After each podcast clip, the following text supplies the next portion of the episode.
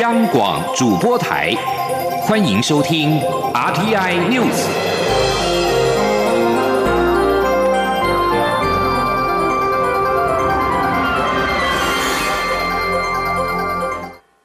各位好，我是主播王玉伟，欢迎收听这节央广主播台提供给您的 RTI News 新闻。首先带您关注。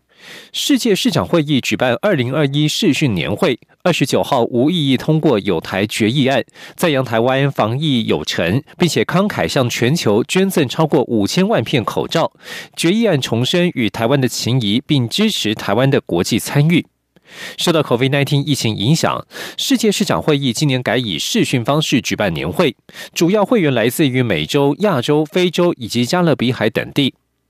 决议案指出，世界市长会议与台湾关系常年紧密互惠，在共享民主价值、自由、尊重人权与法治的基础下，台湾也是世界市长会议所代表城市国家的重要经济与文化伙伴。在国际参与方面，决议案强调，世界市场会议鼓励并支持台湾有意义参与国际组织，包含以观察员身份参加国际刑警组织 Interpol、世界卫生组织 WHO，并且有意义参与联合国气候变化纲要公约以及国际民航组织 ICAO。这是世界市场会议自二零一九年以来第三度在年会当中通过有台决议案。日本副首相兼财务大臣麻生太郎二十九号在参议院被问到跟台湾的防疫情形时，他表示，中华民国在去年一月就采取近乎封锁国境的动作，超前部署，这是让他感到最厉害的。麻生二十九号在参议院答询时表示，就他所知，中国是台湾最大的贸易伙伴，但台湾去年一月毅然决然的切断与中国的往来，他很惊讶，那是为了不让中国人把病毒带进来所做的超前部署。日本参议员森玉子表示，如果不像台湾一样确实做好防疫措施，他认为今年不可能再实施振兴消费与旅游的方案，日本政府应审慎应对。另外，澳洲智库评比日前公布全球防疫的排名，最大周报《快报》以及 SIC 电视台等媒体争相报道，包括台湾在内的表现优异国家受到媒体的关注。另外，报告也分析发现，非民主国家的疫情曲线在初期还算尚可，但之后越来越差；民主国家则是刚好相反，中后期有改善，表现优于非民主国家。而在国内的防疫工作方面，卫福部桃园医院 COVID-19 群聚案，二十七号起对于解除居家隔离者进行裁剪。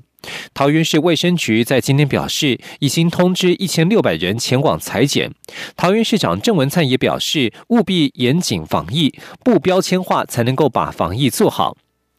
警方表示，协助桃园医院专案寻找扩大回溯居家隔离失联者，截至目前累计八十九人都已经全部找到。另外，卫生局长王文燕表示，即日起公费流感疫苗提供六个月以上尚未接种的民众，一直接种到疫苗用尽为止。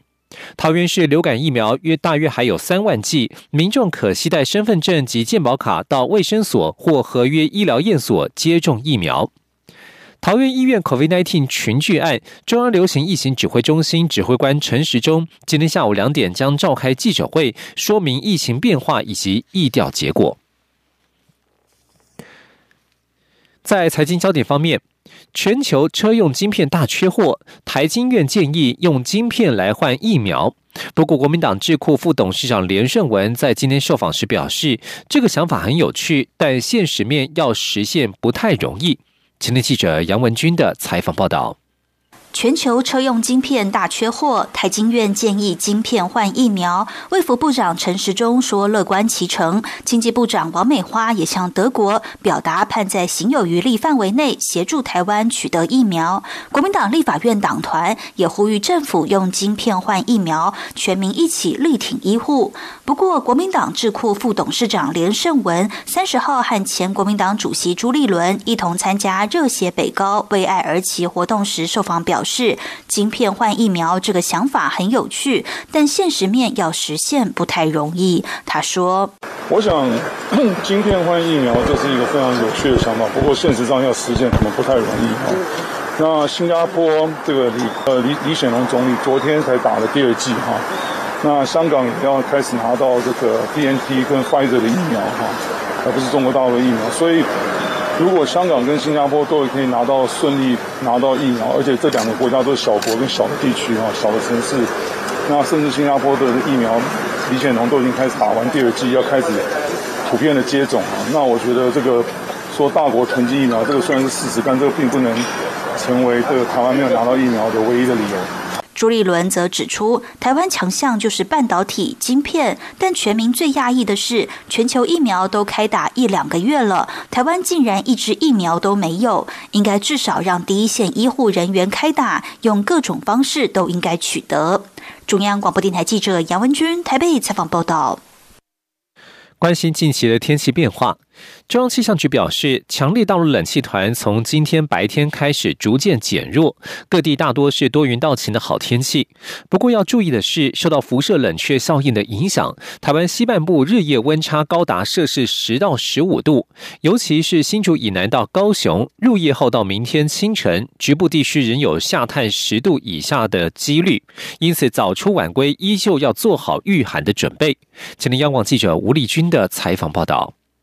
强烈冷气团持续发威到三十号清晨，包括马祖、云林、苗栗、台南，低温都下探到摄氏七八度。不过，随着东阳升起，各地气温也可望逐渐回升到二十度上下。但是，气象局也提醒，千万不要被白天的阳光给骗了。尤其三十号入夜之后，在辐射冷却效应的影响下，西半部地区的日夜温差可以高。达十到十五度，因此气象局也已针对新竹县、苗栗、台中、彰化、云林、嘉义、台南、高雄等九个县市发布寒冷的黄色低温灯号。气象预报员刘佩腾说：“像西半部地区温差可以达到十到十五度，尤其是中南部地区可以来到接近十五度的温差。像北台湾其实温差大一点的话，也是可以来到接近十度。东台湾的话，因为云量相对多多一些些，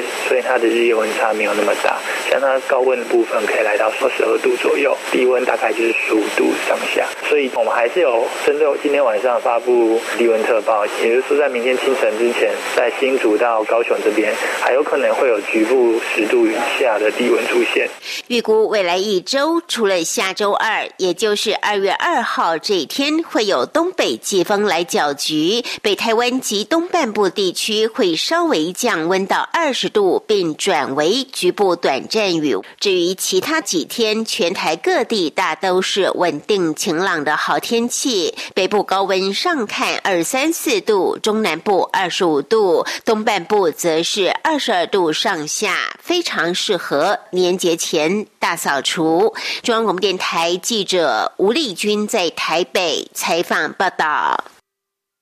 关心打工族的权益。学生们已经开始放寒假了，有不少学生会趁着假期打工赚取零用钱。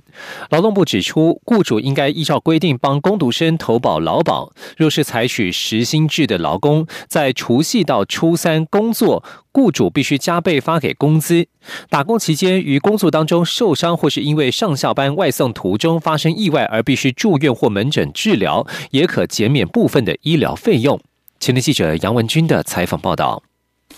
寒假期间，许多学生会利用时间打工，赚取零用金及累积职场经验。劳动部劳动条件司指出，农历除夕到大年初三，也就是二月十一到十四号为国定假日，企业应给劳工休假。若要求员工上班，应该加倍发给工资，或取得员工同意调移放假。此外，若适逢劳资双方约定的休假日或例假日，应该给予补休。而至于采时薪制的劳工或打工族，如果在除夕到初三工作，雇主同样要加倍发给工资。假设原本是给基本工资的时薪一百六十元，一旦碰上这四天，时薪就要变三百二十元。此外，劳保局表示，工读生打工期间应依规定参加劳工保险，在工作中受伤或因为上下班外送的途中发生意外而需要住院或门诊的诊疗，可以请所属的投保单位填发劳工保险职业伤。伤病住院申请书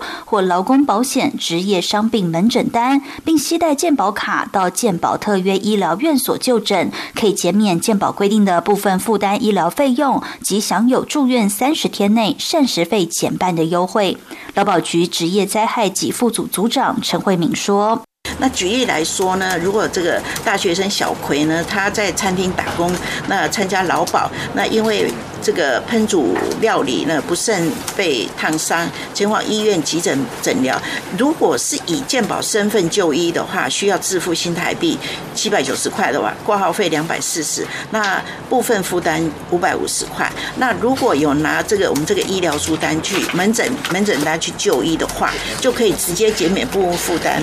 五十五百五十元，仅需自付两百四十元的挂号费。Yes 一二三求职网发言人杨宗斌也提醒学生牢记求职反诈骗的七不四要原则，包括不缴钱、不购买、不办卡、不随意签约、证件不离身、不引用、不非法工作。而至于四要，则是指要陪同、要确定、要存疑、要注意就业隐私权。中央广播电台记者杨文君台北采访报道。继续带您关心国际消息。根据英国金融时报报道，美军和盟国接收到的中共轰炸机飞行员对话显示，中共军机日前侵犯台湾西南方防空识别区，是在模拟攻击航行于临近海域的美国罗斯福号航空母舰。美国军方二十九号表示，中国军机过去一星期在南海的飞行未曾对美国航空母舰打击群构成任何威胁，但这种行径符合北京当局破坏稳定以及侵略行为的模式。不具名的美国官员透露，中国飞机并未进入距离美国海军船舰两百五十海里的范围内。南海海域富藏能源，中国宣称拥有南海几乎所有的主权，并在人工岛礁建立军事据点，但包括了汶莱、马来西亚、菲律宾、台湾及越南等，也都宣称对南海部分地区拥有主权。美国国务卿布林肯日前指出，美国不接受中国声称的南海主权，会和东南亚盟国一同对抗中国。中国和香港二十九号先后宣布，自一月三十一号起，不承认英国国民海外护照（俗称 BNO 护照）作为有效旅行证件和身份证明。英国外交部发出声明表示，对于这项决定失望，但不意外。声明指出，尽管中国宣布不承认 BNO 护照，但护照持有人和他们的家人依旧可以利用其他文件取得签证。BNO 护照持有人现在有机会到英国居住、工作和读书，欢迎他们来定居。英国 BNO 护照持有人过去的权利有限，只能够前往英国停留最多六个月，而且不可工作、不可定居。但是港区国安法去年生效之后，英国政府就预告将放宽 BNO 护照的签证权。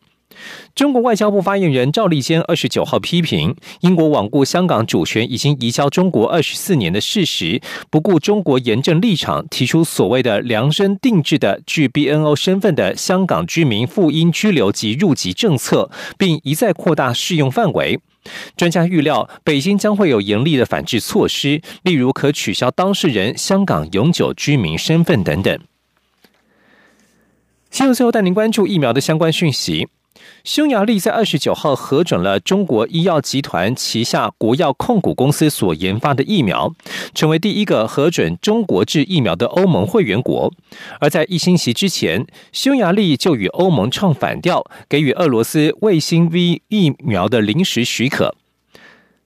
匈牙利总理奥班的幕僚长表示，匈牙利希望订购五十万剂国药控股公司的疫苗，将在二月交运。而根据统计，匈牙利目前累计有三十六万四千九百零九个确诊病例，累计的死亡病例有一万两千三百七十四例。另外，美国制药巨擘交生集团二十九号表示，根据其美国的临床试验，其单剂式的疫苗对 COVID-19 的防护率达到百分之七十二。以上新闻由王玉伟编辑播报。稍后，这里是中央广播电台。我是小客阿包医生吴汉蒙。不管是温江大哥或是乘客，都要遵守相关的防疫规定。第一，车内全程佩戴口罩；第二，尽量避免交谈及饮食；第三，可以打开窗户，保持通风；第四，非必要不要乱碰触车内其他地方。付款时也可以使用优卡或行动支付。下山后一定要记得用肥皂洗手或干洗手消毒，降低感染的风险。